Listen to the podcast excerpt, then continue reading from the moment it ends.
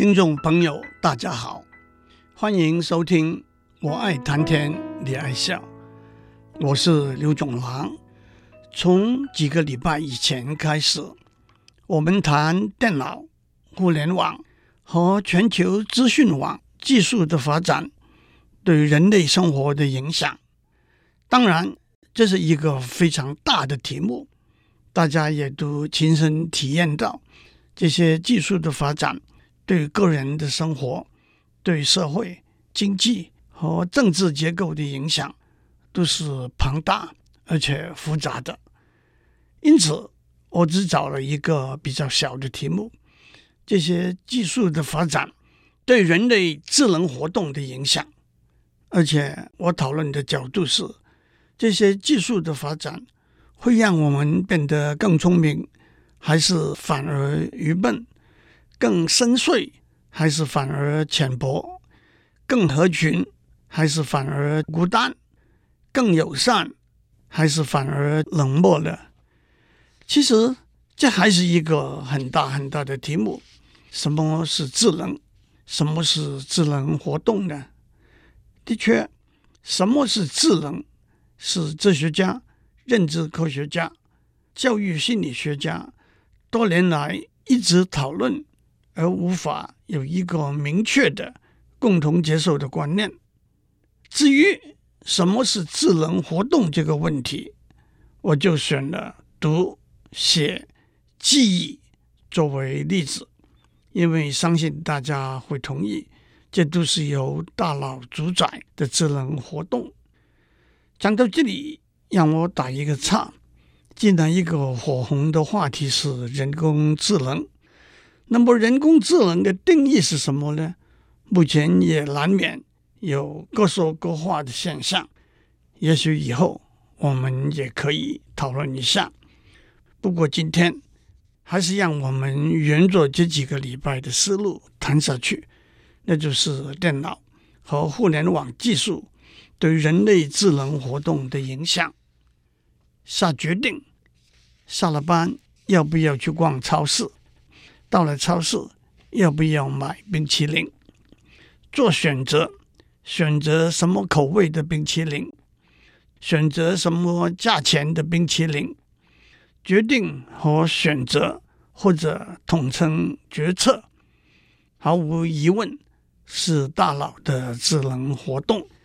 其实，决策是大脑管控功能 （executive functions） 之一，其他管控功能还包括记忆、注意力。抽象思考等等，决策这个智能活动可以从脑神经生理学和心理学两个层次来谈。让我们先从心理学的层次来谈。心理学里头有一个双系统理论 （Dual Process Theory），可以用来作为大脑思考过程的模型。双系统理论说，大脑思考的结果来自两个过程，常用的名词是一个过程叫做系统一，另一个过程叫做系统二。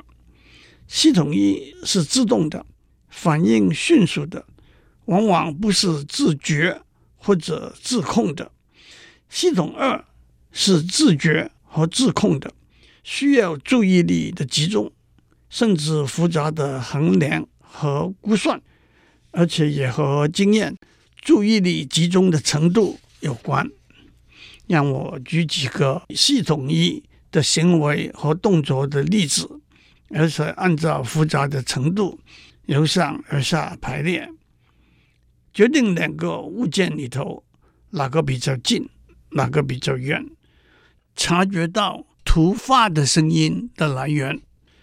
对一张令人讨厌的图片扮鬼脸，察觉到声音中的敌意，回答二加二等于多少？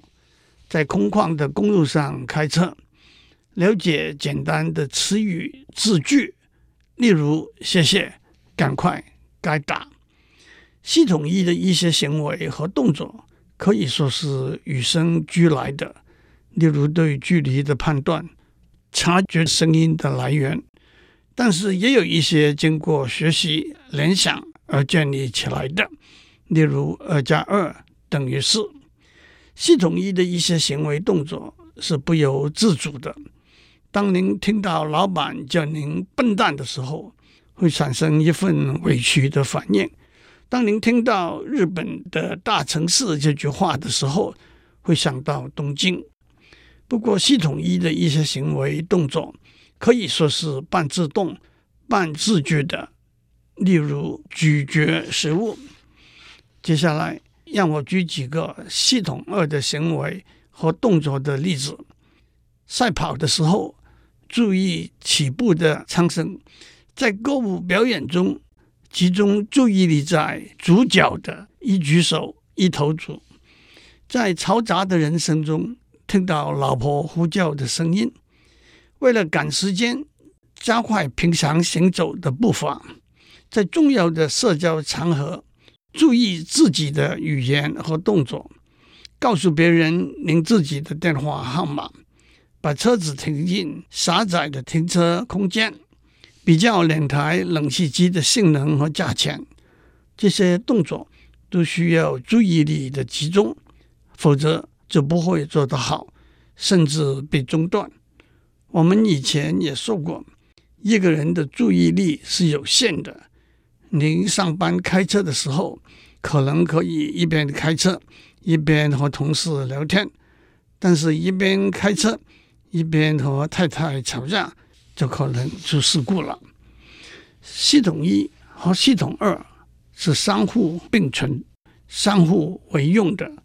当大脑在觉醒状态的时候，它们也都保持在活动的状态中。系统一是自动自发的，系统二通常处于低调悠闲的状态，只是待机而发而已。系统一不费任何力量，对外界的事物产生了印象、直觉、意愿和感受，交给系统二，系统二会由此产生理念，做出选择，采取行动。系统一会迅速地产生许多复杂的资讯，系统二会慢慢地逐步把这些整理出来。例如，系统一察觉到一个突发强大的响声，就会引起系统二集中注意力去追寻响声的来源和发生的原因。例如，对有多年开车经验的人，开车是系统一的动作行为，但是当他到日本旅行，被提醒和在台湾不同，在日本汽车是在公路上。左边行驶，那就经由注意力交给系统二来主导了。例如，在众多的人群中，系统一会分辨远和近的人，但是系统二会集中注意力在白头发的长者，让您赶快看到刚上火车的爷爷。在正常的情形之下，系统一和系统二的合作是平顺。而且是高度有效率的。系统一把资料传送给系统二，系统二也就按部就班来处理。当系统一遇到困难的时候，会请求系统二的支持来解决问题。例如，当系统一在空旷的公路悠哉地开车的时候，路边突然冲出一头鹿，那么系统二必须集中注意力。把持方向盘，避免冲上这头鹿。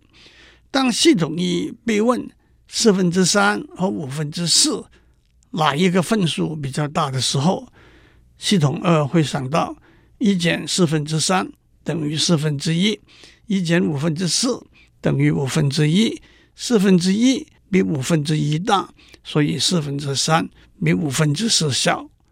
但是系统一和系统二。也可能有互相抵触、冲突的时候。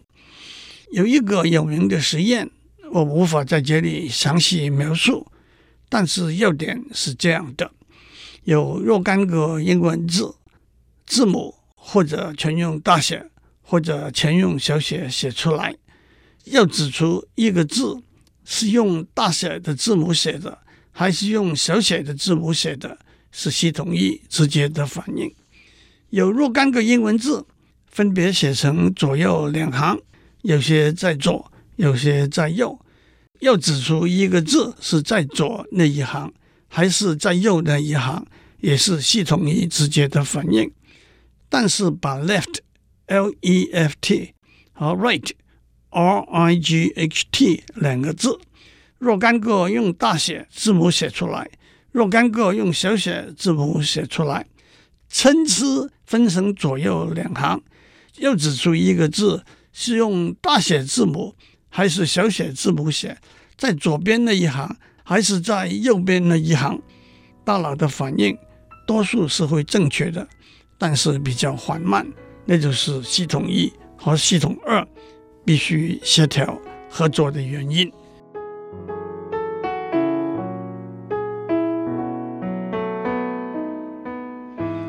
我们在上面讲到人类大脑决策这一个智能活动，从心理学的层次来谈，心理学家提出一个双轨的模型，那就是所谓系统一、系统二的模型。系统一是自动的、反应迅速的；系统二是自觉和自控的，需要注意力的集中。甚至复杂的衡量和估算。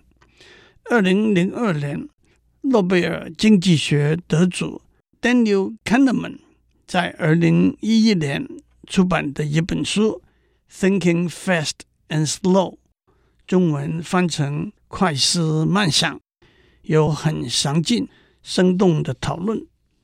接下来，从生理学的层次来谈。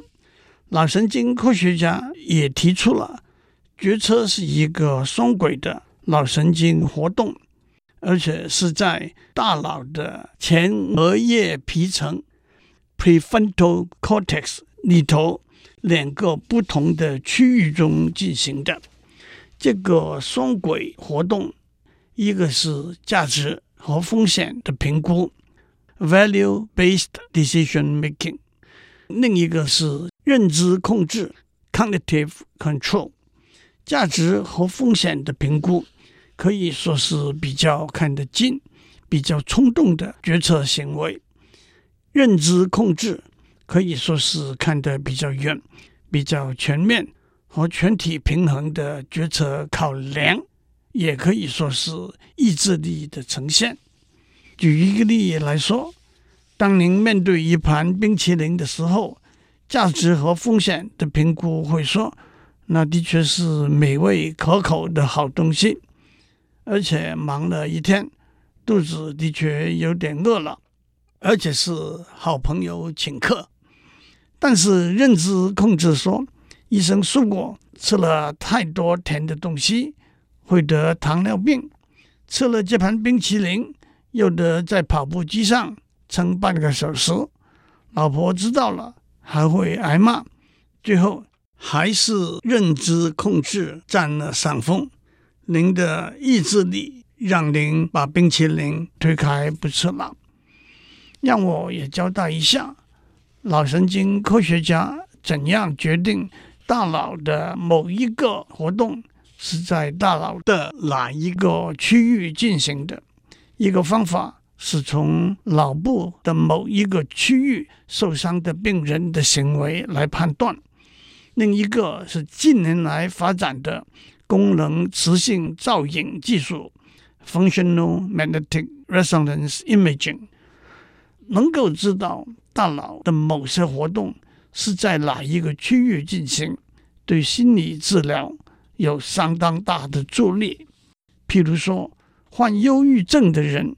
和他大脑价值风险的评估的活动有关，因为什么东西对他都没有兴趣，所有可能的选择都同样不值一审，因此也变得倾向不做任何选择。譬如说，在心理学里头有一种心理障碍叫做囤积障碍，患者舍不得把老旧没有用的东西。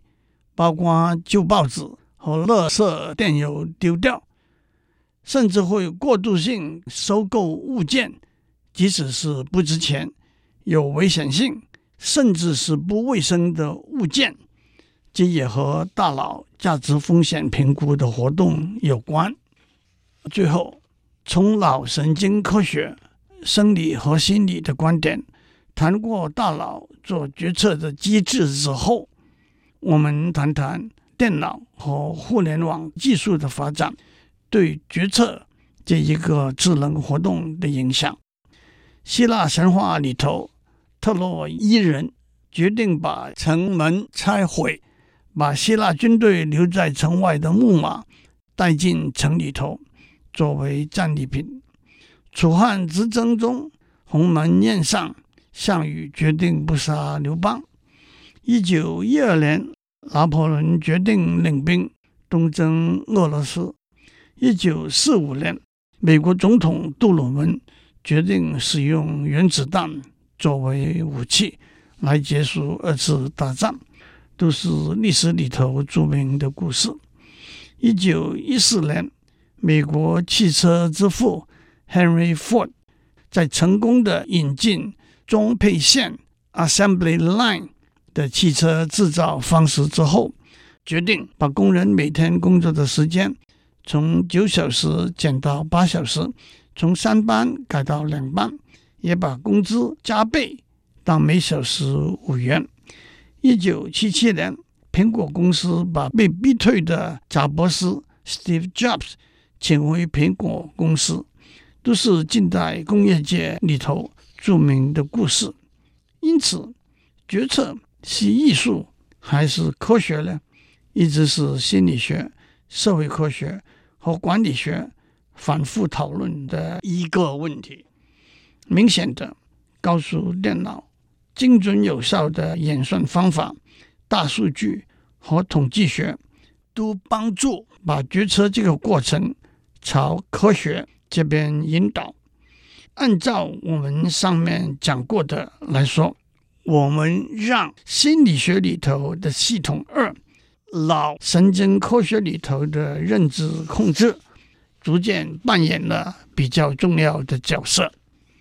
但是，同时有人指出，经验、价值观，甚至心理和情绪，都是影响大脑做决定的因素。那是用数学模型来做决策的不足，因此也有人说，这些因素也可以量化成为数学模型中的参数啊。我想，这正是数位化带来的后果。学生的作文，老师打分数，九十分那一篇就比八十九分那一篇好。大学教育的品质有评估机构。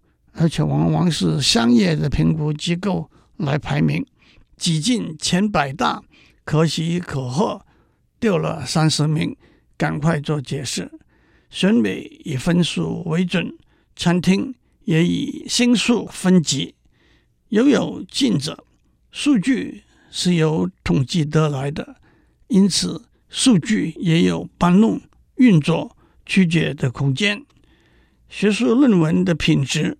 以被引用的数目作为衡量的标准，于是你引用我的论文，我引用你的论文，制造双赢的局面。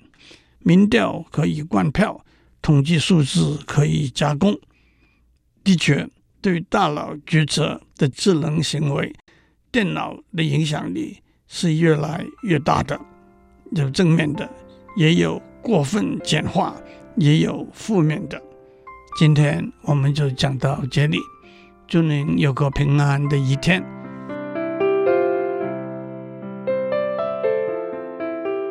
以上内容由台达电子文教基金会赞助播出。